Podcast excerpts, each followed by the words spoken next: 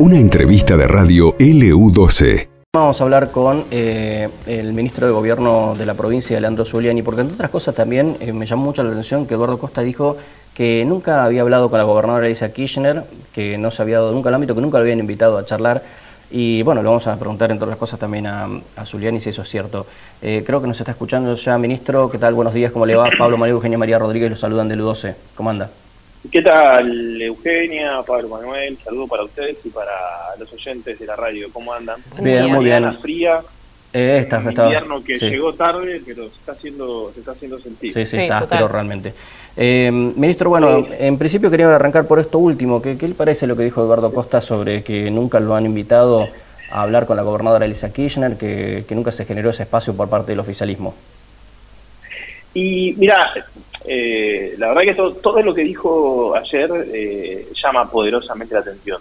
Desde lo que contaba Eugenia al principio, los, la diferencia en fondos que recibió la provincia entre el 16 y el 19, o entre el 15 y el 19, a comparación con el resto de, de, de los mandatos de Cristina y hoy de los de Alberto, y esto que, que dice que nunca lo convocaron. Nosotros recordemos que año 2015, fines, inici- inicios del gobierno de, de Alicia, promediando 17 barra 18, Alicia convocó al Acuerdo Social Santacruceño, no sé si, se- si recuerdan, era una etapa complicada para la provincia, una etapa donde los recursos no, no, no llegaban justamente desde Nación, con un déficit agobiante y bastante grande, eh, donde la situación social era compleja, eh, la, asociación, la situación con política también, y Alicia convoca a, todos los actores sindicales, gremiales y políticos a una mesa para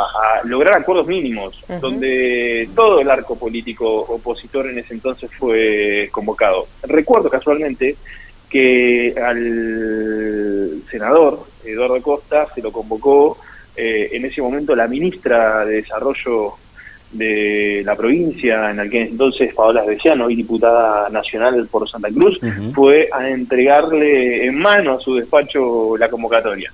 Ajá. Recordemos también que en ese momento a esa convocatoria asistieron los eh, actores políticos de la oposición, eh, tampoco vino Roxana Reyes, eh, pero vino sí Pirincho Roquel, hoy que ya no está con nosotros, y Freddy Martínez. Eh, por lo cual, y no fue la única convocatoria que tuvo Eduardo Costa para charlar, eh, eran situaciones eh, complicadas las que vivíamos como provincia y obviamente que entendíamos que la posibilidad de salir de esa situación era con todos y todas juntos y juntas. Eh, y así fue, ¿no? Hoy, hoy en día mm, mm, lo- los gremios, la gran, mayoría, la gran mayoría de los gremios que conforman eh, a los empleados públicos del Estado o los gremios eh, que, conform- que conforman la CGT eh, caminan, trabajan junto al gobierno provincial. eh, te diría que entienden la situación y fueron acompañando aquel momento complejo que terminó hoy con una provincia, la verdad que ordenada, administrativamente equilibrada, con sus recursos que pueden no solamente hacer frente, como dijimos, a un, un bono extraordinario o pagar eh, el SAC, sino también a paritarios o pagarle el 100% del, del SAC a los municipios por tercera vez consecutiva. Y por otro lado, eh, esto que decía Costa de que recibimos 40 puntos más de coparticipación, yo la verdad que desconozco qué mira, qué ve. Lo que tenemos que sí recordar todos los santacruceños y santacruceñas que eh, en la época del macrismo se paralizaron la- las obras como la represa Sheparding Néstor Kirchner, que se paralizó la construcción de la usina termoeléctrica, que se despidieron a más de mil familias en, en Río Turbio. Que en diciembre del 2015 Cristina había dejado 25 equipos de perforación en, en todo el Franco Norte con IPF y cuando se fue Macri quedaron cero, cero equipos, de 25 a cero equipos. Pasamos a tener 3.000 despedidos en todo el Franco Norte con respecto a la industria extractiva de, hidrocarburos. Eh, se paralizó la, obra de, la repotenciación del lago Muster, se paró la obra de la autovía Comodoro Caleta, se paró la construcción de, de lo que es la planta famosa inversa. Y recordemos que también todo esto con los pocos fondos que tenía la provincia, que fue acomodando, con, con, la creación de ASIR, con la, con la creación del fideicomiso UNICE, se fueron afrontando un montón de cuestiones que... Recuerdo cosas, perdón, eh, eh, Leandro, eh, recuerdo cosas hasta tan increíbles como tres jardines que tuvo que terminar la provincia, ¿te acordás? Los tres jardines que era uno en Chaltén, el otro en Gobernador de Gregorio y otro en Río Gallegos, que ni siquiera tres jardines pudo terminar el gobierno nacional de, de Macri aquí en Santa Cruz, los tuvo que terminar la provincia, ¿no?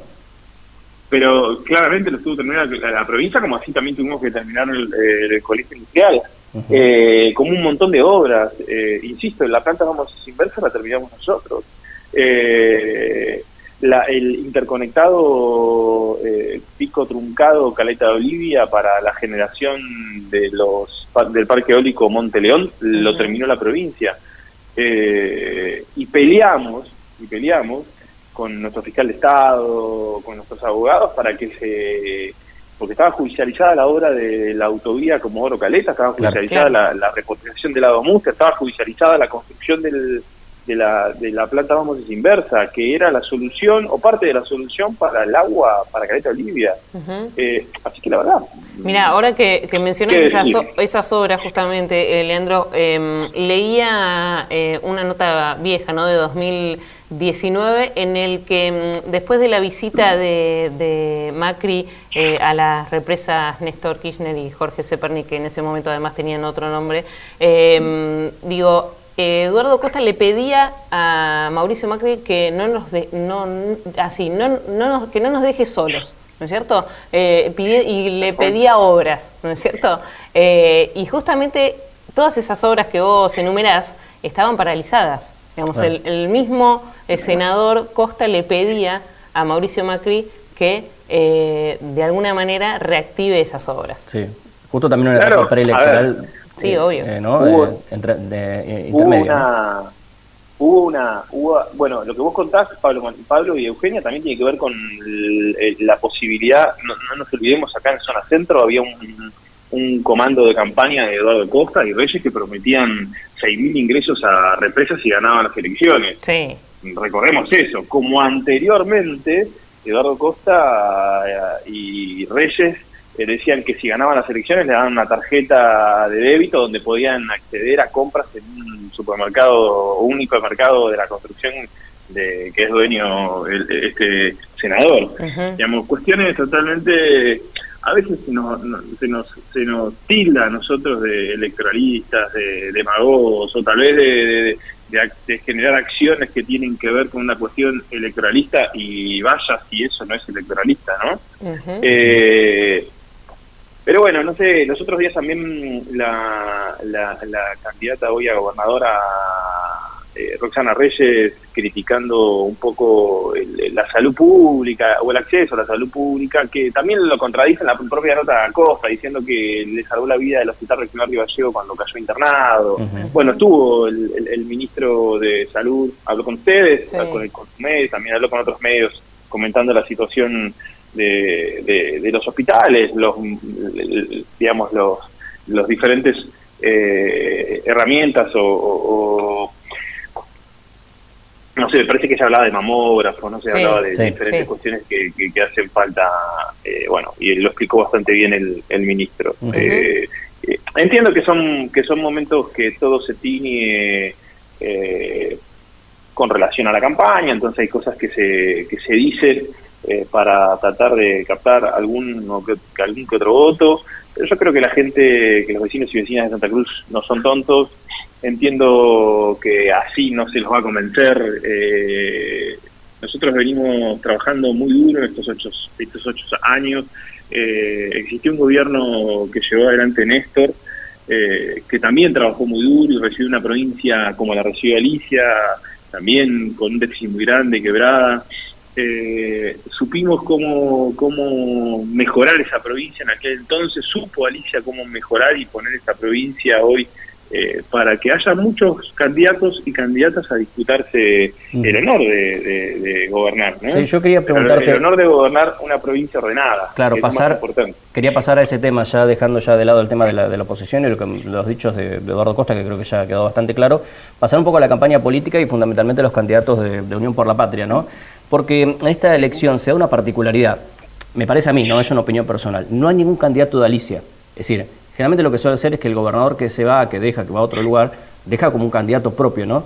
Entonces, al no, haber un candidato de, Alicia Kirchner, que sea propio de su estructura política, eh, hay tres candidatos que marcan eh, diferentes, son muy diferentes los tres, eh, marcan sus diferencias, inclusive con el gobierno provincial. Entonces pareciera que en esta campaña nadie defiende el gobierno de Alicia Kirchner. Más, hasta uno escucha a los candidatos de Unión por la Patria y lo critican al gobierno de Alicia Kirchner. Hace unas horas atrás, incluso el propio Javier Belloni nuevamente volvió a criticar a la salud pública provincial, habló de funcionarios que no funcionan. Digo, ¿qué te parece lo que, lo que pasa en ese aspecto? ¿Cómo lo ves? Si tiene que ver, crees que por una cuestión de, diferenciarse, de, no sé, de, estrategia política, de que, de que son lo mismo pero con otra impronta. La verdad que a mí me llama la atención eso, por lo menos de esta campaña.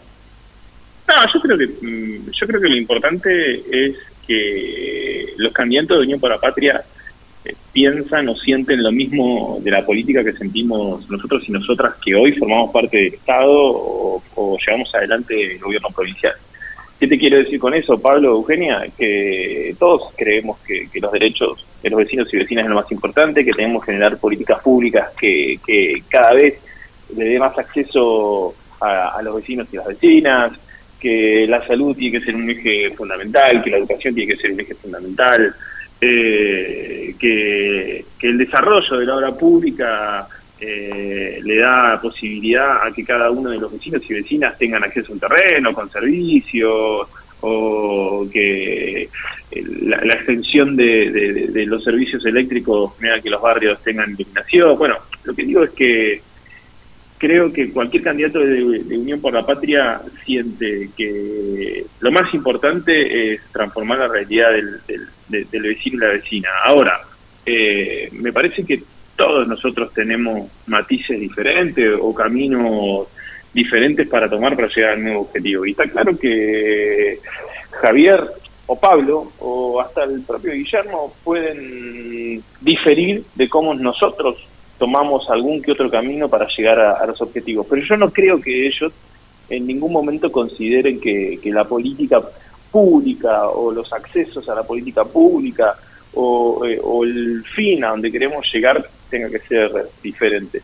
Eh, si vos me hablas particularmente de, Javier, Javier es Javier y hace ocho años que dice esto, no, es algo nuevo. No, a mí no me sorprende cuando yo lo escucho a Javier decir que, que la administración debería ser de otra forma. Lo dice hace ocho años, hizo una campaña política en el 2019 diciendo eso y sigo pensando lo mismo que pensaba en ese momento. Son matices, son diferentes matices de cómo llegar a, los mismos resultados. Eh, entiendo que él, que, él, que él cree que tiene que ser de alguna forma diferente, sobre todo en la administración de recursos, y bueno, eh, seguramente tendrá sus razones. Nosotros hicimos y nosotras hicimos lo que lo que estuvo a nuestro alcance y tratamos de hacer mucho más, seguramente nos faltó mucho, eh, y esperemos que el próximo gobernador sea del espacio político nuestro, porque no me cabe ninguna duda que ellos saben cómo poder eh, continuar, profundizar y cambiar las cosas que están mal, eh, está claro. Eh, y no no nos sorprendamos de los funcionarios que no funcionan. Los funcionarios que no funcionan, lo dijo Cristina Kirchner en un acto, se lo dijo a los funcionarios de su propio gobierno, porque ella es vicepresidenta de, del Frente de Todos, Unión por la Patria Hoy. cuando estuvo Río Gallegos, habló de Catopodis como un funcionario que funciona. Y si lo dice Javier Belloni nos sorprendemos. También lo dice eh, Javier Castro en, parte de sus entrevistas. Acá no, no, hay, que, no, hay, que, no hay que ofender, no hay que sentirse eh, aludido ni nada. Eh, yo sí lo que estoy seguro es que mis compañeros y mis compañeras del gobierno provincial, sean ministros, secretarios, secretarios, presidentes de entes, todos los que tienen a cargo una, una política pública dan todo todos los días para poder eh, modificarle la vida a los santacruceños y También hay otra cuestión, también digo que hay otra cuestión que en, sobre todo en las dos listas, no la de Polque, porque justo ayer salió una nota en un medio nacional que destacaba que el candidato Guillermo Polque tenía una lista eh, que era completamente del sector privado, pero en la de eh, tanto en la de Grasso como en la de Belloni hay muchos funcionarios provinciales también, ¿no? Así digo, integrándola. Claro, pero porque el funcionario provincial también es un actor político. Eh, digo, el funcionario provincial hace política, es un militante eh, y tiene una vida política y, es funcionario porque le toca en ese momento ser funcionario. A mí particularmente, que me, toca ser mi, hoy ministro de gobierno, pero antes que nada soy un militante político. Eh, mañana me tocará otra función dentro de, la política, ya sea una función netamente militante como una función de gestión y, nosotros estamos, y nosotras estamos para, para acompañar los procesos dentro de nuestro proyecto político. Eh, por eso te digo que, por eso Pablo te hablo de los matices o los diferentes caminos para llegar a los mismos objetivos y, lo que pienso que ideológicamente nos une todo a nosotros. Eh, ideológicamente todo lo que yo pienso seguramente me une tanto a Pablo como a Javier o como a Polque, pero insisto, hay formas de llegar a los mismos objetivos totalmente diferentes y no hay que, y no hay que, no hay que ponerse mal por eso. Eh, y, te, digo de vuelta, Pablo, a nosotros seguramente nos faltó un montón, eh, hubieron cosas para mejorar y hay cosas para cambiar y por eso tenemos la posibilidad este 13 de agosto de elegir un gobernador y por eso te vuelvo a repetir que yo no creo que, los santacruceños, las santacruceñas eh, sean tontos y se dejen engañar por cuestiones netamente electoralistas. Nosotros cuando le hablamos a la sociedad nunca le mentimos, siempre fuimos coherentes. En el 2017 cuando no pudimos dar aumento de sueldo de paritaria se lo dijimos.